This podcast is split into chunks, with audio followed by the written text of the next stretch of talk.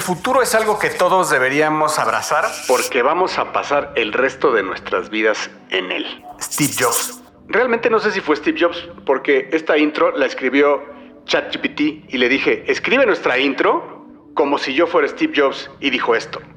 Imagina un mundo donde la tecnología se convierte en una extensión natural de nuestras vidas, donde cada experiencia se eleva a niveles inimaginables de simplicidad y elegancia.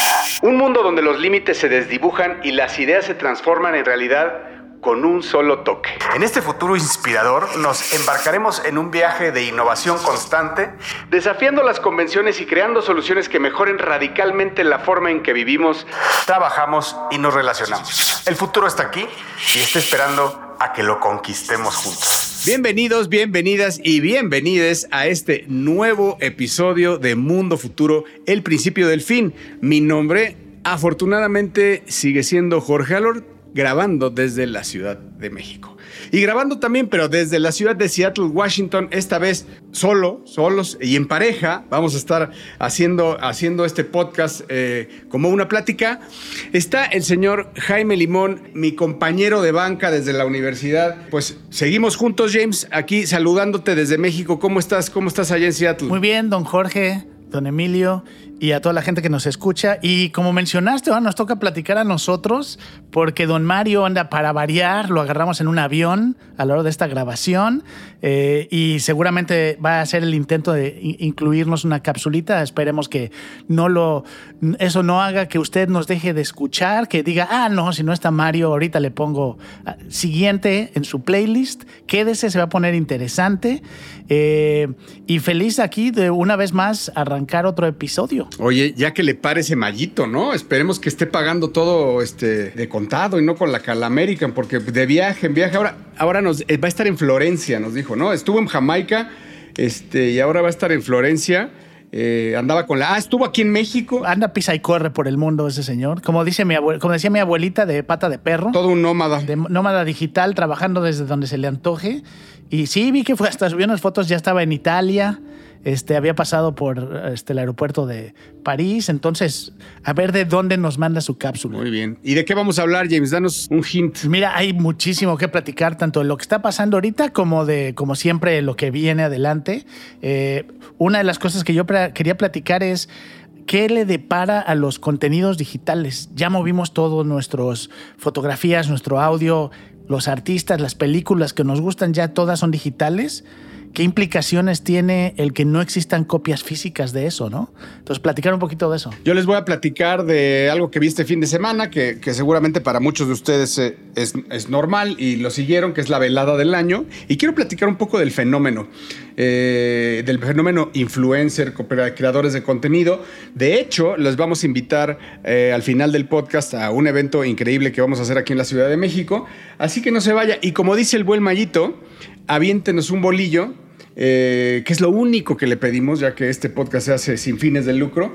Eh, pase, déjenos unas reseñas y compártalo a quien crea que le puede ser de más utilidad. Así que esto es Mundo Futuro, empezamos. Mundo, mundo futuro. Mundo futuro. El principio del fin. Es una producción de Sonoro Jorge Alor, Mario Valle y Jaime Limón.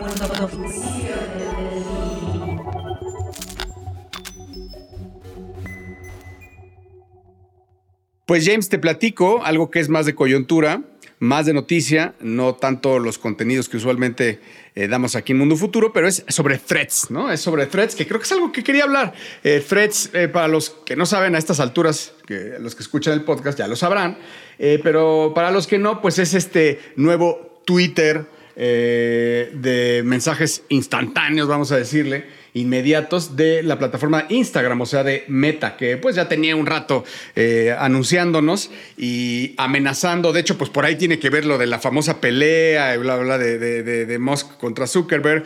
Y, y, bueno, pues ya hoy, hoy fue el día que, que, lo lanzaron y ya no, ya nos, ya, yo ya lo bajé. Me gustó, fíjate que me gustó. O sea, me da, no sé por qué, pero me da otra vibra, la simplicidad, eh, me gusta los haptics, el retorno que tiene. Tiene, tiene así como easter eggs muy padres que me, que me gustaron. Mm, me gusta el diseño que tiene minimal. Eh, obviamente, pues es, es, es, un rip-off de, de, Twitter, ¿no? O sea, la verdad es que, pues, le, o sea, tiene algunas particularidades, ¿no? Como, bueno, de las que me llaman la atención eh, es los, los 500 caracteres, quizá, que, que, se contraponen a la mínima cantidad, de, a los 48, no me acuerdo cuáles eran en un principio de Twitter, que pues así se hizo, ¿no? Y otra cosa que me llama la atención y que me gustó es la buena intención de, abrirlo, ¿no? De abrirlo con la plataforma, a abrirlo a Mastodon y, y, hacerlo descentralizado. Y que puedes inclusive pues llevarlo y ser compatible con Mastodon, que pues ya sabíamos que era esta plataforma, ya habíamos hablado aquí de Mastodon, que es esta plataforma tipo Twitter, pero totalmente descentralizada. Entonces, la idea hasta ahora es que puedas incorporar eh, todo esto y que tus contactos y tus followers, en este caso, sí sean tus followers, ¿no? Porque, porque mañana, pues yo no puedo importar hoy en día threads los 3.500 followers que yo tengo en Twitter, no los porque son de Twitter, o sea, no son mis followers. Tendría que, no los puedo importar. Y en este caso, James, lo que me gustó, pues fue que también, al ser una plataforma de Instagram, eh, pues sí pude importar los contactos de un, bot, de, un botonazo, ¿no? Entonces, pues ya en, automático, pues seguía todos los que sigo en Instagram y asunto arreglado. O sea que yo, hasta ahora que lo estamos probando, eh, pues ya tengo mis buenos 11, fíjate, 11 en, una hora. Y aunque, y aunque lo mencionabas como noticia, porque pues es algo que está sucediendo ahorita, pero como siempre hablamos aquí del principio de las cosas también, este es el arranque de una, lo que se espera una mega batalla una, porque los dueños de estas dos empresas, de estas dos aplicaciones, son de las personas más ricas del mundo, tienen mucho dinero y además mucho ego, que, este, que seguramente va a ser gran parte de la pelea aquí. Pero lo interesante, y por lo menos lo que me ha tocado vivir aquí en Estados Unidos, es el apoyo que se ha dado a entre comillas, la libertad de expresión y lo que ha permitido que se llene de trolls y se llene de una, una vibra, lo que tú decías al principio, ¿no? Esta vibra súper negativa en Twitter. En cuanto, yo creo que unos años atrás, si Zuckerberg hubiera anunciado, Meta hubiera anunciado que sacaban esta aplicación, la gente no hubiera no se hubiera movido tan rápido como parece que va a ser. No, lejos de eso, James, lo hubieran troleado, se hubieran mofado y eso. Y tienes toda la razón. Hoy en día ya estamos cansados, o sea, cansados de Twitter. La migración fue inmediata, ¿no? Fíjate qué impresionante. Yo creo que va a ser un caso de estudio de cómo puedes echar a perder un producto que tenía todo para ganar, no tenía competencia, pocas empresas iban a poder sacar algo que compitiera a la escala. Eh, mencionaste Mastodon y hay otras soluciones que intentaron hacer algo, pero no tienen el alcance. Y cómo el señor Musk rápidamente logró que muchísima de la gente que hizo grande Twitter por los contenidos que escribía, por su actividad, inmediatamente están buscando una solución y se están yendo con otra, persona que tampoco es muy amada por la gente de la tecnología, por, por la cantidad de... Eh, de excesos que, que, hace Meta en cuanto al uso de información personal, ¿no? Eh, lo que va a ser bien interesante es aquí tienes una empresa que es Twitter que vive de esto, ¿no? Este es su producto, este es su negocio, esto es lo que hacen. Y por otro lado, tienes a Meta que esta es una más de sus herramientas y aplicaciones, ¿no? Si no funciona esta, pues no es como que Meta vaya a desaparecer. Tiene Facebook, WhatsApp, Instagram. Nada más en esas aplicaciones creo que tienen como el 60% de participación de medios sociales. Entonces, este es añadir y de alguna manera ver si pueden acabar con un competidor y Twitter sí se está jugando la vida, ¿no? Como empresa. Y muchas de las predicciones es que no va a durar más de 12 meses ya. Pues mira, estaba viendo los, los top y los trendings y el número uno unas horas de haber salido, pues es obviamente Threads. Pero el dos me llama la atención es por fin adiós Twitter. El tres Zuckerberg y así está lleno de, de, trendings de diferentes, con diferente verbalización. Eh, en Estados Unidos igual threads. Zuckerberg, adiós Twitter. O sea, empieza a invadir los, los, los, trendings. O sea que sí, efectivamente está, está bien aceptado. Y yo sí creo, como tú dices, que puede ser el principio del fin de Twitter. Mira, yo no creo que Elon Musk lo haya echado a perder. Ya estaba echado a perder, pero lo vino a lo aceleró, no, lo vino a destruir, ¿no? O sea, ya. Sí, todo lo que, todo lo que ha permitido que suceda en la plataforma, el no limitar la, agresión, al contrario, ¿no? Él mismo es muy agresivo, es, se mete mucho en temas controversiales. Zuckerberg no mete mano generalmente, o sea, sí le gusta tener, este, eh, estar enfrente del escenario y que lo vean, pero no, no al mismo grado que, que Musk. Y aquí la gran pregunta es, ¿qué pasa cuando, imagínate si seguimos esta trayectoria y Twitter desaparece o ya no tiene relevancia en algún futuro? Es, esto sí, si eh, Meta hace un buen trabajo, ¿qué implica que casi todos los medios sociales fuera de China sean parte de una sola empresa, ¿no? Entre, como mencionaba, entre WhatsApp, Instagram, esto, ¿qué implicaciones tiene? ¿Se vuelve un monopolio acaso? Entonces va a ser bien interesante. Estamos de nuevo viendo el principio de una batalla de seguramente un par de años y cómo esto se puede volver algo que cause problemáticas cuando una sola empresa aplica sus políticas de contenidos a técnicamente todas las aplicaciones grandes sociales que hay. Sí, a ver, no deja de ser triste lo que acabas de decir, que al final hay un competidor que vaya a terminar siendo monopolio, ¿no? Lo ideal hubiera sido que viene de un tercero, ¿no? Pero mira, la verdad es que a mí Zuckerberg no me inspira nada bueno, pero también es una, una persona que en su vida personal se ha llevado de otra forma y por mucho le voy más que Elon Musk. Por mucho creo que es menos talentoso eh, en, términos de negocio, pero también es un guate que se ha llevado, eh, no, no, no, no, lo siento que sea evil, ¿no? O sea, hasta ahora eh, la ha regado, ¿no? Porque pues esto, esto lo debió de haber hecho hace cuatro años, quizás, sí, cuatro años, y debió de haber hecho cosas con WhatsApp, cruzar cosas con WhatsApp, llevarlo hacia, hacia temas de, de, de, de trabajo, de profesional o de home office, ¿no? Y no, pues perder el tiempo con el tema del metaverso. Pero bueno.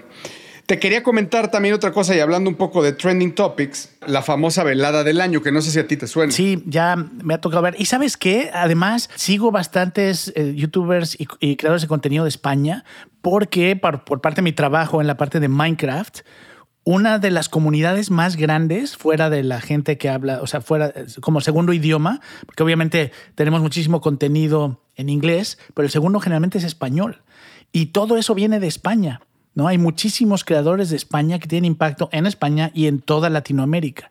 Y ver cómo algunos de estos, em, de estos creadores empezaron con Minecraft y luego se pasaron a hacer otro tipo de contenidos y el impacto que está teniendo este tipo de de eventos que hacen ahora, ¿no? Bueno, pues para los que no están familiarizados, un rápido recap. Eh, la velada del año es un evento masivo que, eh, que organiza un creador de contenido, diagonal influencers español, conocido como Ibai, que pues es sin duda el más importante de, habla hispana, yo creo uno de los más importantes de habla hispana.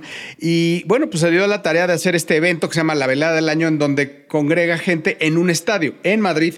Eh, y, bueno, pues el estadio eh, lleno, porque el plato principal es cómo se pelean entre diferentes personalidades. Eh, algo que no es nuevo, eh, este, James, yo creo que es algo que ya lo hemos visto con Logan y con otros influencers que se han peleado y han tenido peleas de box y esto, y lo han hecho, pero lo ha hecho muy bien. O sea, la verdad es algo que está perfectamente organizado.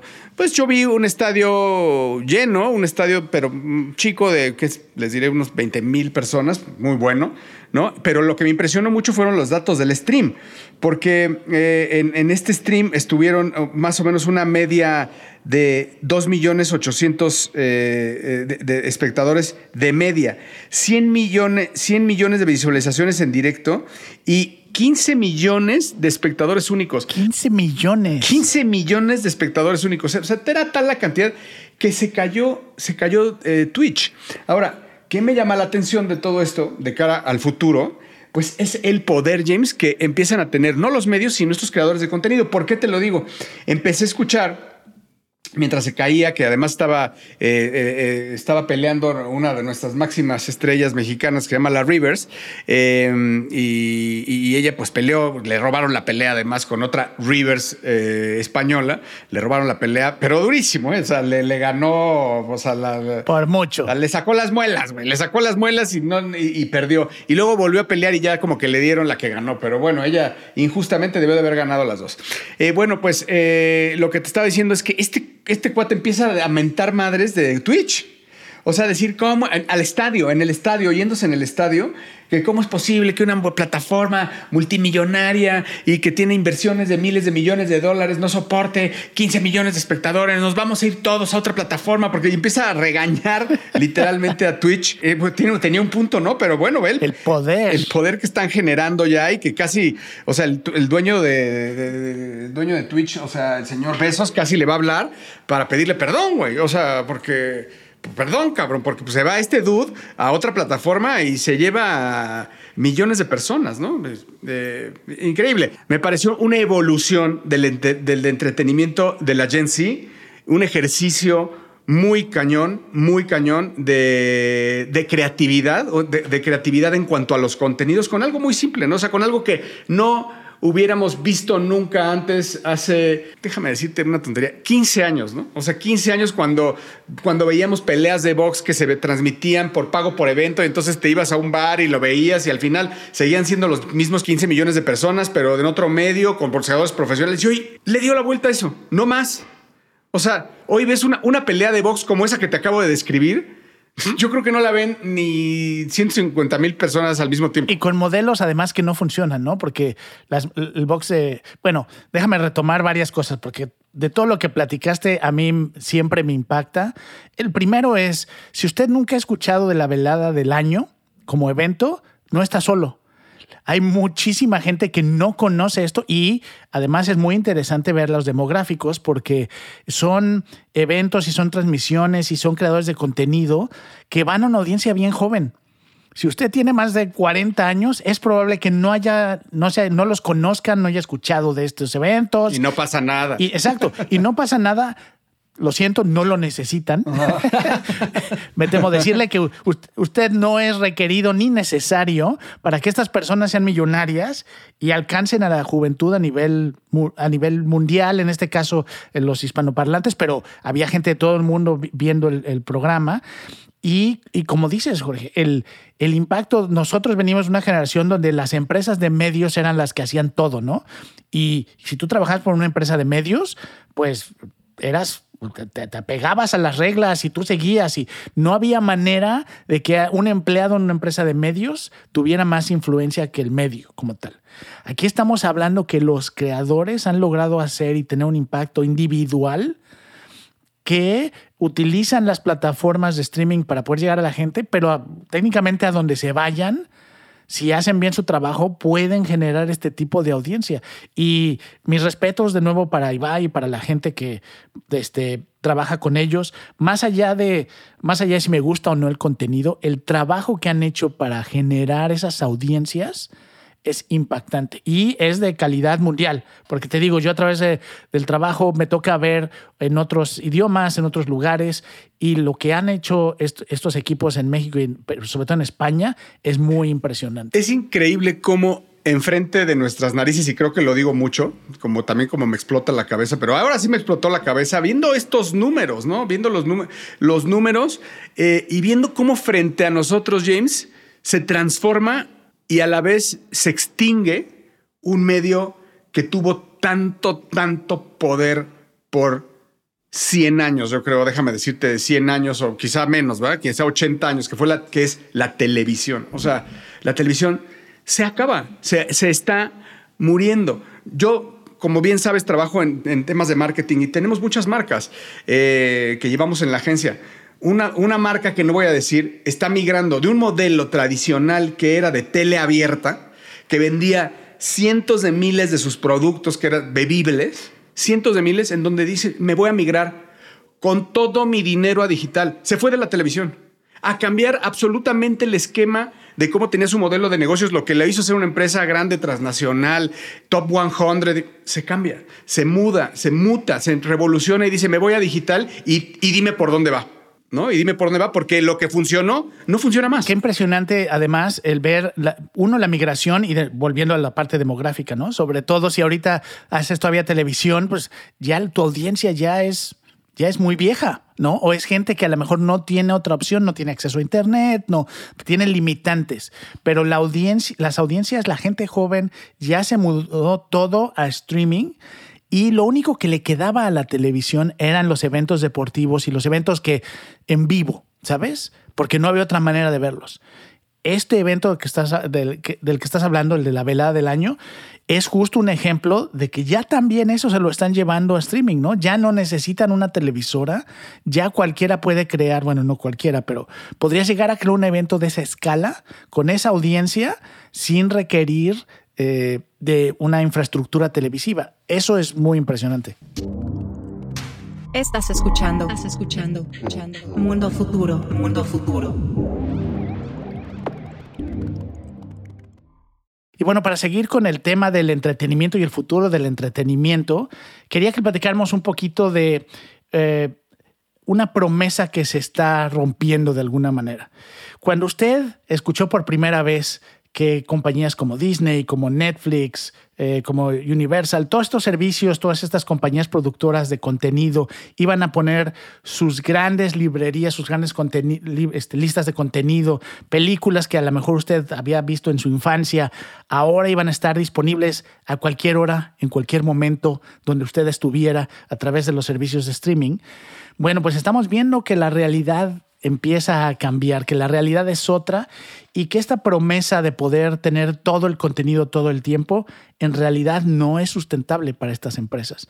Eh, ya son muchos los sistemas que han estado quitando de sus contenidos películas, series, ya sea porque no funcionan bien o simplemente en algunos casos por temas fiscales.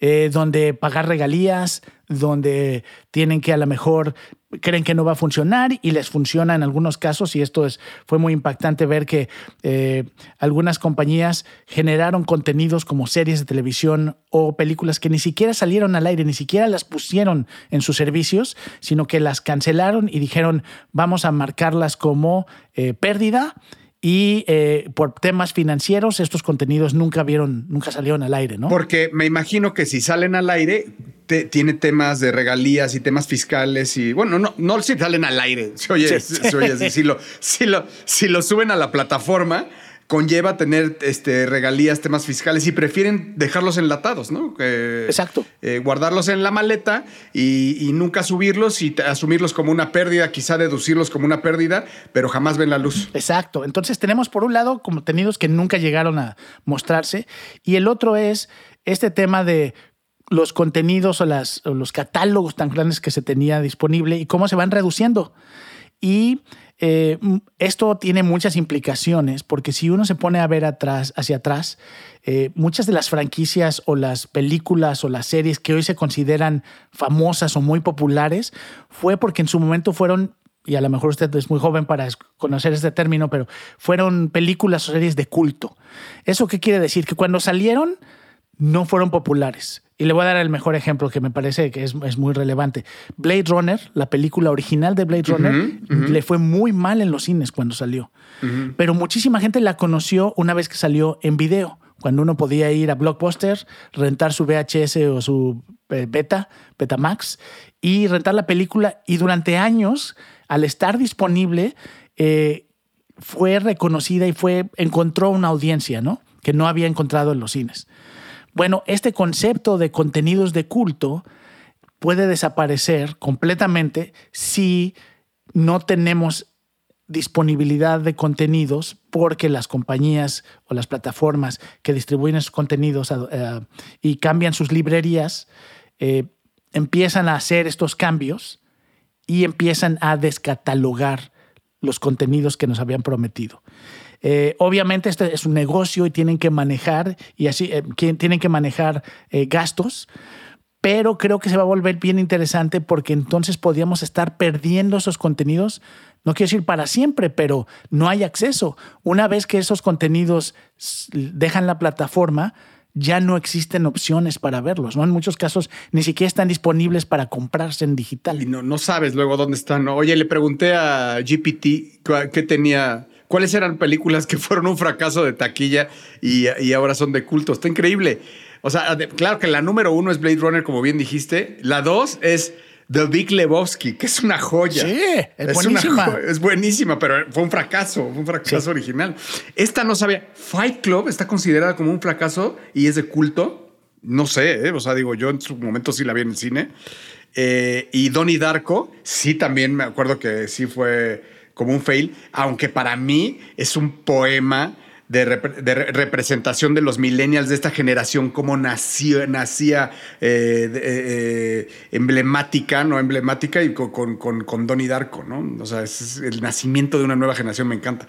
Este, y, también, pues, hoy, hoy, de, hoy, de culto, ¿no? Pero volviendo a tu tema, James, eh, sí me ha pasado a mí que hoy quería ver Hair, que está muy fácil, pero ¿qué es lo que haces? Me metí a Netflix, lo busqué, no, porque no tengo idea, ¿no? No tengo idea si Hair está en Paramount, en Disney, en Netflix o en donde. Entonces me metí, no la encontré en dos y dije, ya, la chinga, me voy a cambiar por, por otra, ¿no? Pero no, no la encontré eh, en este caso. ¿Podrían descatalogarlas? Ya olvídate de si son taquilleras o no, o, si tienen downloads o no, o streams, eh, los podrían descatalogar porque simplemente no llegaron a un acuerdo con las regalías o con los sindicatos. ¿Y dónde quedan? ¿Y, dónde queda todo eso que lo descatalogan? Hoy, hoy en día, ¿dónde, ¿dónde está el videocentro, no? ¿Dónde está el blockbuster para ir a rentarlas? Y va muy de la mano con algo que hemos platicado aquí mucho, que es eh, esta transición a digital de todo y cómo ya no somos dueños de nada. ¿no? Al final sí se dan los casos, incluso cuando compras películas, eh, y creo que pasó en México con una distribuidora local allá, y perdón que no recuerdo el nombre, pero son empresas que te ofrecen sus contenidos, pero si se van a la quiebra y nadie los compra, tus compras, es decir, la película, entre comillas, que tú compraste, es probable que la pierdas. Algunos ofrecen poder descargarla, pero a lo que voy es, ya no somos dueños de contenidos que viven en la nube. En realidad no lo somos, o por lo menos no como era antes, cuando comprabas un disco, cuando comprabas un formato físico, donde en cualquier momento tú podías usar ese formato físico. Aquí siempre tenemos un tercero, un intermediario, que es el que te tiene que dar acceso al contenido que tú compraste. Entonces, en realidad, la propiedad, el concepto de propiedad, cambia muchísimo una vez que pasamos a la digitalización. Por ejemplo, tus fotos y tus recuerdos que todos nosotros subimos a las redes sociales, eh, pues no son nuestras, ¿no? O sea, también mañana se va a la red social y se lleva con, ella tus fotos, o como decías, los servidores.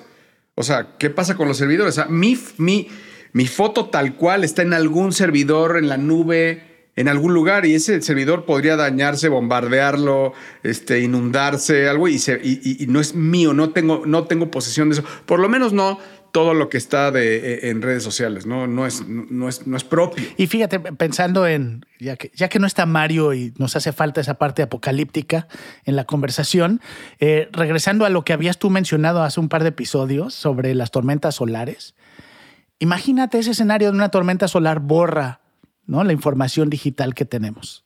O pasa cualquier cosa y nadie tiene copias ya de esas fotografías, ¿no? En todo caso, alguna gente guarda algo en sus dispositivos. Pero estamos hablando de memorias eh, fotográficas, de video, y que al no tener tú la propiedad física, en cualquier momento pueden desaparecer. Que por cierto, déjame hablar de Black Mirror. ¿Qué pedo con Black Mirror?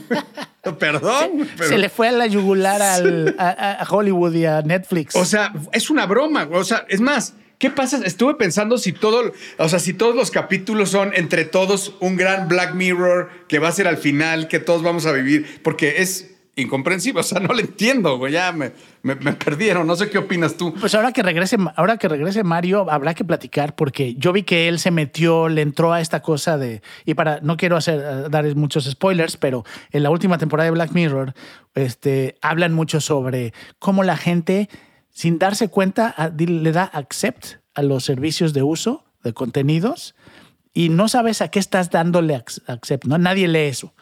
Eh, nadie, nadie lee los términos y condiciones.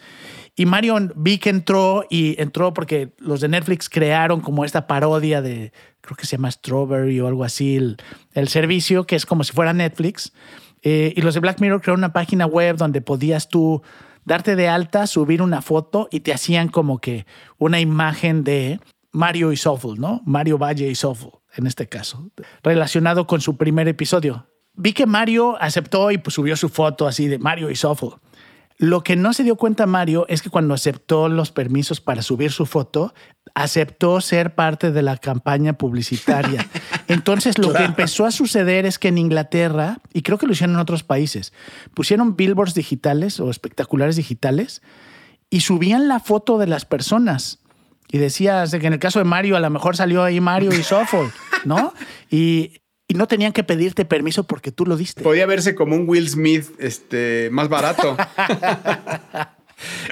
Entonces, hicieron un excelente ejemplo real de lo que estaban poniendo en el episodio, donde uno, con tal de usar estas tecnologías, no sabe a qué se está, eh, en qué se está metiendo y qué está probando. Por eso te digo que estamos siendo víctimas de un gran capítulo de Black Mirror al final, vas a ver. Porque así ya, ¿qué onda con el del, con el del hombre lobo, el capítulo del hombre lobo? Es que no, No, quiero, sin no spoilers, puedo hablar porque spoilers. no quiero dar spoilers, exacto, pero, pero el, de, el de Bonnie M, nada más quiero decir así nombres clave, pero el de Bonnie M. Sí, si no ha visto la última temporada de Black Mirror, no a todo mundo le gusta porque ya no está tan conectado a la tec- no está tan conectado ya a la tecnología, ¿no? Como era antes. Pero también eh, uno de los creadores lo que decía es está bien difícil ganarle a la realidad y sonar distópico, Claro. porque la realidad ya es tan distópica que ya la, la ciencia ficción ya no le da, no le llegas, ¿no? O sea, imagínate el capítulo que a mí me impresionó mucho en su momento, que era el del perro robot, que están asaltando la bodega y Sí. Ya, bye, güey. O sea, el- o sea, los perros ya están más adelantados, que es ese capítulo ya es una pieza nostálgica, güey. Ya es un, un clásico, pero ya es, ya es más. El famoso, ¿cómo se llamaba? Juniper o Ju- Juniper. o- pues ya está, ¿no? O sea, ya hay empresas que ya están, ya estamos ahí, ¿no? O sea, ya estamos a eso. el de la popularidad china, ¿no? O sea, Ajá. ya hoy vivimos eso, ¿no? Donde los rankings digitales pueden hacerte millonario, pueden hacerte un paria de la sociedad. Sí, sí, el de, el de la chava que va a la boda. Pues bueno, si no lo han visto, véanlo. Véanlo. Véanlo y esperamos sus... Sus comentarios, sí. Por lo que veo a James le gustó, a mí no. Este, Mario, pues hasta, hasta se dio su, el dere- los derechos de su rostro. Estás escuchando. Estás escuchando. escuchando. Mundo futuro. Mundo futuro. Y hablando del futuro del entretenimiento, ya, pues claro que un papel importantísimo, James, lo tiene eh, el gaming. Y, lo que estamos haciendo nosotros, que me toca dirigir Gamers Unite, que es una plataforma de gaming eh, de Ocesa, pues lo estamos llevando hacia el territorio de eh, la experiencia, experiencial, en tom- tomando como hilo conductor el gaming y lo que acabamos de decir, los creadores de contenido también. Entonces, eh, para hacer, eh, estamos haciendo estos eventos digital, le hemos llamado, porque al final es un evento que se va a llevar a cabo físicamente, en este caso donde los vamos a invitar, que es, será en el Centro City Banamex, el próximo 15 de julio del presente año. Y les vamos a decir un poco de qué se trata. Te cuento, James.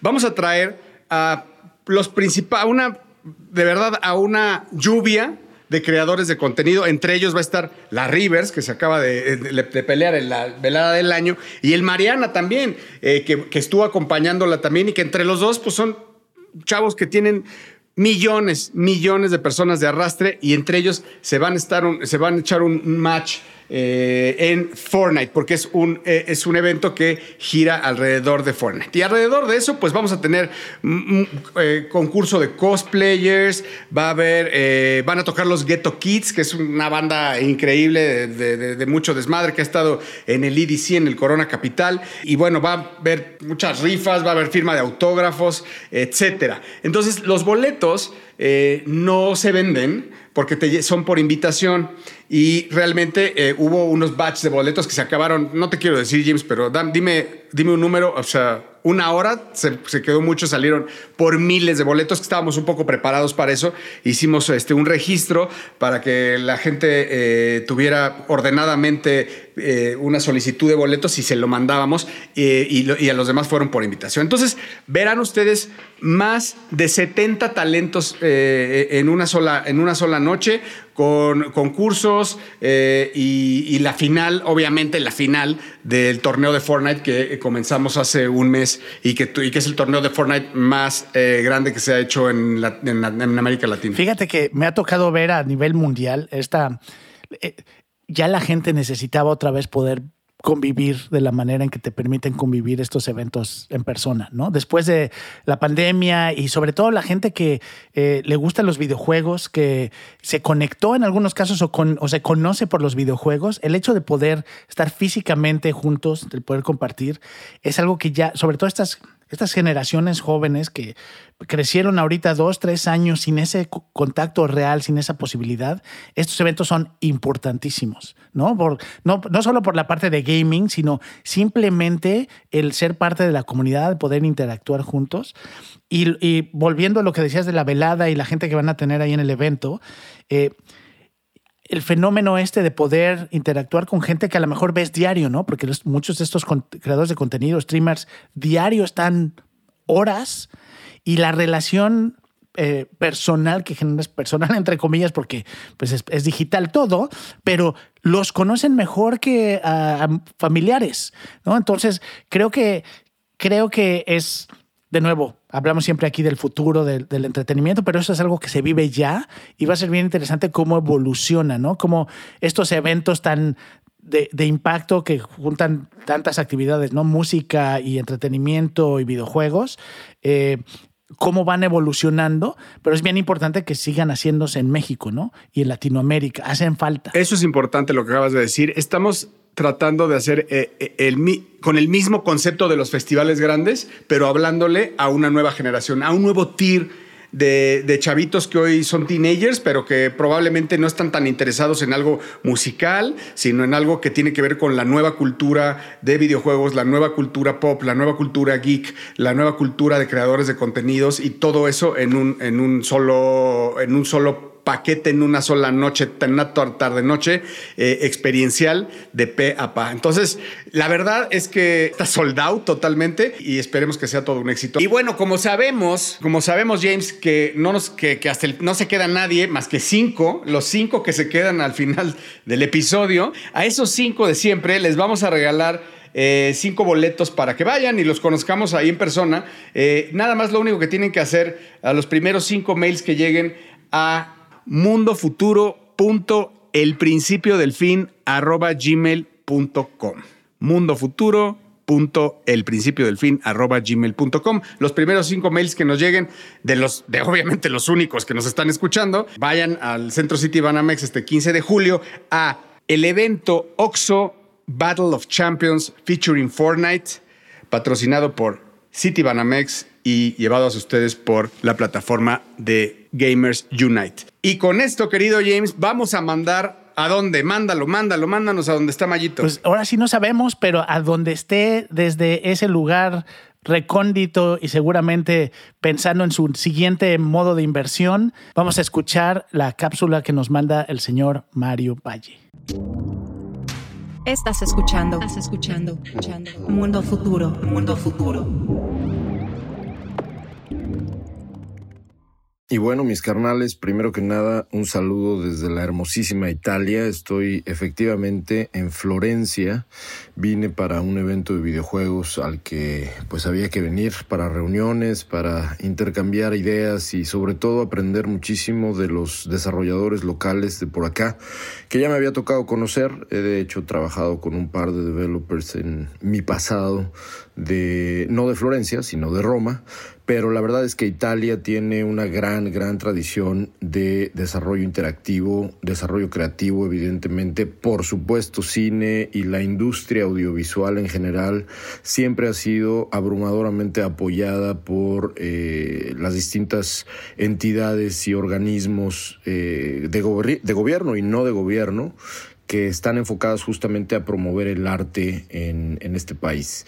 Así que sí, vine a este evento, se llama First Playable, y me pareció prudente platicar un poco de él el día de hoy, ya que me encuentro lejos y que los extraño, par de cabrones, y bueno, también al gran Emilio, pero pues sí, quise llamar la atención de ustedes para platicar esto que tiene que ver con el desarrollo independiente de videojuegos, pero específicamente orientado al futuro inmediato que ya todo el mundo estamos viendo y que tiene que ver con inteligencia artificial. En realidad lo bueno comenzó el jueves 6 eh, de julio y primero que nada pues hubo una presentación del Ministerio de Cultura presentando una iniciativa bien interesante para apoyar e incentivar la creación de videojuegos en Italia a través de créditos y, apoyos fiscales. Específicamente la presentación estuvo alrededor de estos tax credits, ¿no? los apoyos e incentivos fiscales que se le dan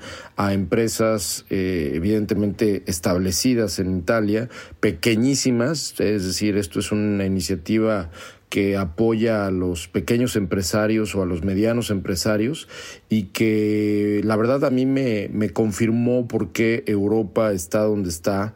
Ahora antes de hablar un poco de inteligencia artificial y, videojuegos, aprovecho un poco el comercial para decirles que me, me, quedó muy claro de nuevo cómo es que Europa siempre está unos dos o tres pasos adelante, en, muchos, eh, en muchas ocasiones por encima de Estados Unidos, donde el poder efectivamente de Estados Unidos se encuentra más como en el desarrollo de videojuegos independientes, pero porque la misma industria los apoya y la misma industria tiene un ecosistema completamente amigable para que el, el, desarrollador de videojuegos independiente en Estados Unidos o en Canadá, aunque Canadá tiene realmente importantes iniciativas de apoyo desde el gobierno, pero hablando específicamente de Estados Unidos, lo cierto es que el ecosistema, la industria como tal, ya de suyo, apoya muchísimo y digamos como que cultiva y nutre a el desarrollo de videojuegos independientes en sí misma. Es tan grande la industria, está tan llena de talento que sería eh, absurdo no pensar que se desprendiera este tipo de talento y este tipo de proyectos. Pero en un país que no tiene el tamaño de Estados Unidos, que no tiene definitivamente la industria local que, tiene Estados Unidos, que es el mayor productor de, de videojuegos, al menos no desde un punto de vista a nivel volumen, pero sí a nivel dinero, ahí es donde se encuentran las mayores compañías de videojuegos del planeta, pero como Italia es completamente otra liga, lo que hace el gobierno es pues tener muy claro esto y a través de eh, el, el organismo gubernamental del Ministerio de Cultura presentar una iniciativa que está enfocada en apoyar fiscalmente la creación de videojuegos. Muy interesante, digo, no voy a entrar en detalles de qué se presentó ni nada, lo que no más hay que decir es que realmente eh, no solamente desde la industria de cine y desde las industrias audiovisuales y desde las industrias multimedia en Italia se apoya a, a estas industrias sino, o a estos mercados y sectores,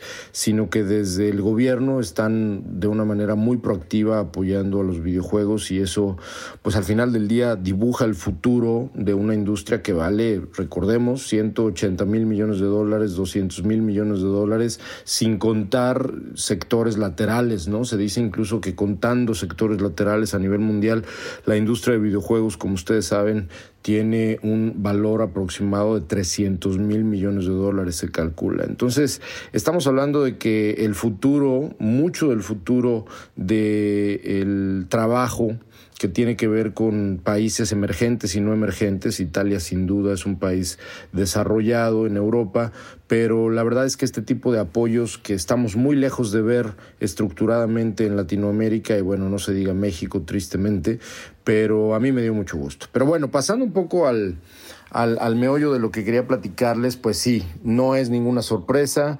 Mucho de lo que se habló en el evento, adicionalmente en que, a que tuve reuniones, que ahora voy a hablar de eso, eh, pero muchísimo de lo que se habló dentro del de, eh, evento fueron todas las novedades alrededor de esta gran revolución que está tocando todas las industrias imaginables. Videojuegos no podía ser la excepción.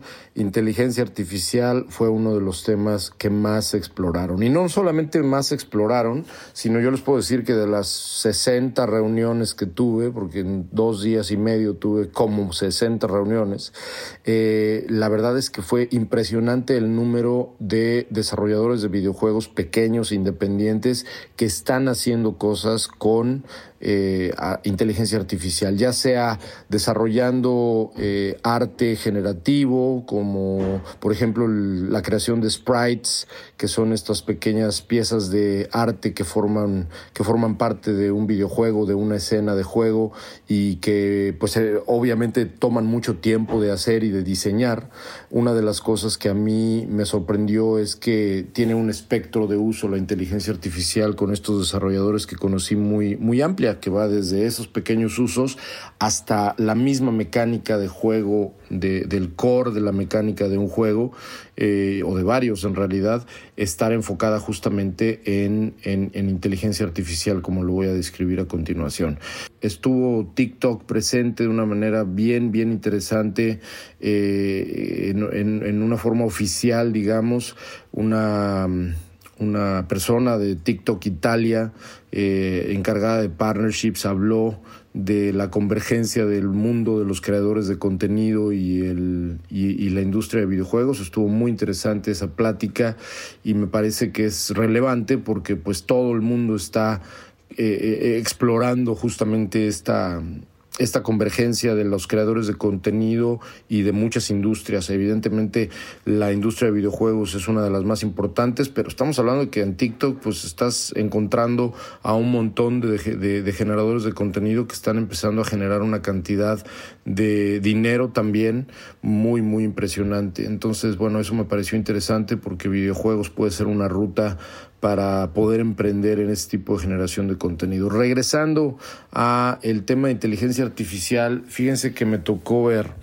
a un par de estudios, ya no a nivel plática ni conferencias, sino ya reuniones eh, y, y, sobre todo pues una plática un poco más técnica, en donde me metí con un par de estudios que están, como decía yo hace un momento, incorporando la inteligencia artificial mucho más allá de simplemente ligarla con un API de OpenAI que en ocasiones anteriores y en episodios anteriores he descrito qué es y que no es más que un pedazo de código que llama la tecnología de OpenAI, el famoso ChatGPT, para que tú puedas a lo mejor jugar con tus programas y tus aplicaciones y que llames esa API para poder eh, digamos, como que emular los features y, las características que tiene ChatGPT. Esto no es. Aquí estamos hablando de que las dos compañías que conocí son compañías que están desarrollando algoritmos, y aquí viene la parte interesante que yo quería comentar con ustedes,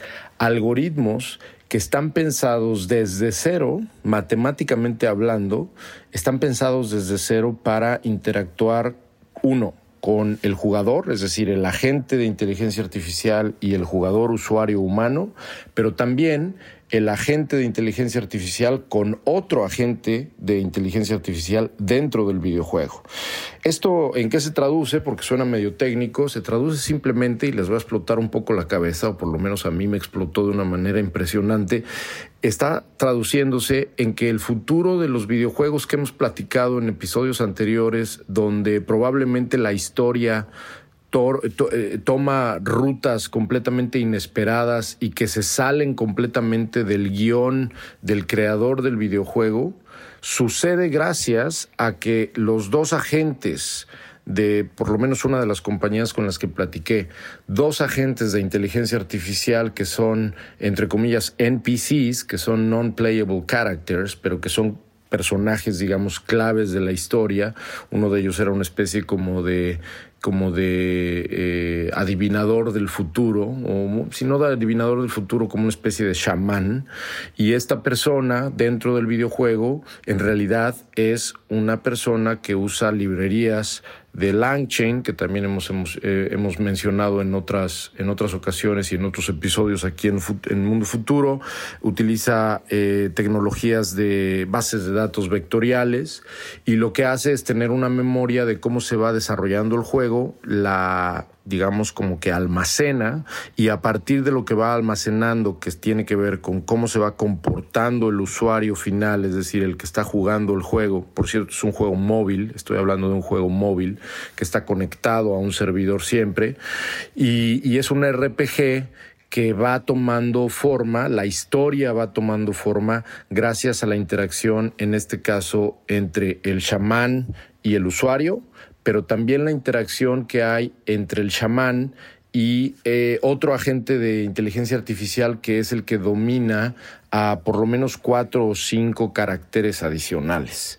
Y esos caracteres o personajes adicionales tienen un rol pasivo, entre comillas, dentro de la historia, pero, eh, es decir, con referencia al usuario, pero cuando se trata de qué es lo que va a pasar, el chamán y vamos a decir una comerciante de telas finas de una aldea de no sé qué, ni me acuerdo qué era lo que me enseñaron, eh, están platicando entre sí y el resultado de esa plática te puede llevar a uno o a otro lado. Entonces estamos empezando a ver videojuegos que como describimos en otros episodios de Mundo Futuro, eh, empiezan a tomar forma y a enriquecerse narrativamente mucho más allá de lo que tenía pensado un creador de videojuegos. Aquí estamos hablando que un chamán que no es un jugador, que no es un un, programa, digamos, que está, eh, eh, valga la redundancia, programado para darte ciertas respuestas o para apuntar a la historia hasta cierto lado. Estamos hablando de un chamán que tiene ciertos parámetros, pero que es, entre comillas, libre de recomendar, libre de decir, libre de ordenar, libre de presionar. Y una conversación en la que el usuario no tiene nada que ver entre el chamán y esta comerciante, que no, es no era de telas, pero algo vendía, eh, puede ser vital para el desarrollo de la historia. Una, cosa interesante, no me da tiempo de describir con detalle qué es, eh, qué es exactamente todo lo que, todo lo que vi eh, específicamente en ese y en otro juego. A mí me pareció tan interesante que bueno, pues estamos efectivamente empezando a tener pláticas un poco más amplias para, para ver cómo podemos ayudar. Pero la verdad es que sí fue un vistazo al futuro y por eso les decía, oigan, creo que vale la pena hacer una cápsula de este evento de videojuegos al que vine a Florencia porque sí vi cosas súper, súper interesantes. Si usted, amiga o amigo, por escucha, están desarrollando videojuegos o quiere desarrollar videojuegos, va a tener cada, cada vez más que incorporar eh, sí o sí inteligencia artificial y, este tipo de tecnologías que están revolucionando a todos los sectores. Les mando un saludo y un abrazo muy fuerte. Espero no haberme extendido mucho. Ahí meditas, Emilio. Y nos vemos pronto, carnales. Queremos despedir el podcast, eh, pues mandándole un saludo a todos ustedes, agradeciéndole, como siempre, eh, y e invitándolos a que nos siga en Freds. Ah, ¿verdad? En Threads. Sí, vamos a decir ahora Threads. Entonces, en Threads, y, a, Jaime Limón como arroba Mr. Lemon James. Sí, según yo sí. Arroba Mr. Lemon en Threads. Eh, un servidor arroba Alor. Ya no soy arroba el padrino, qué triste. Arroba Alor, porque pues importó mi nombre de, Instagram.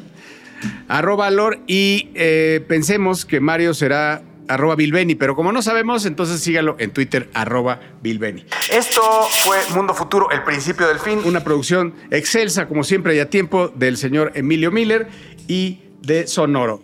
Gracias y hasta la próxima.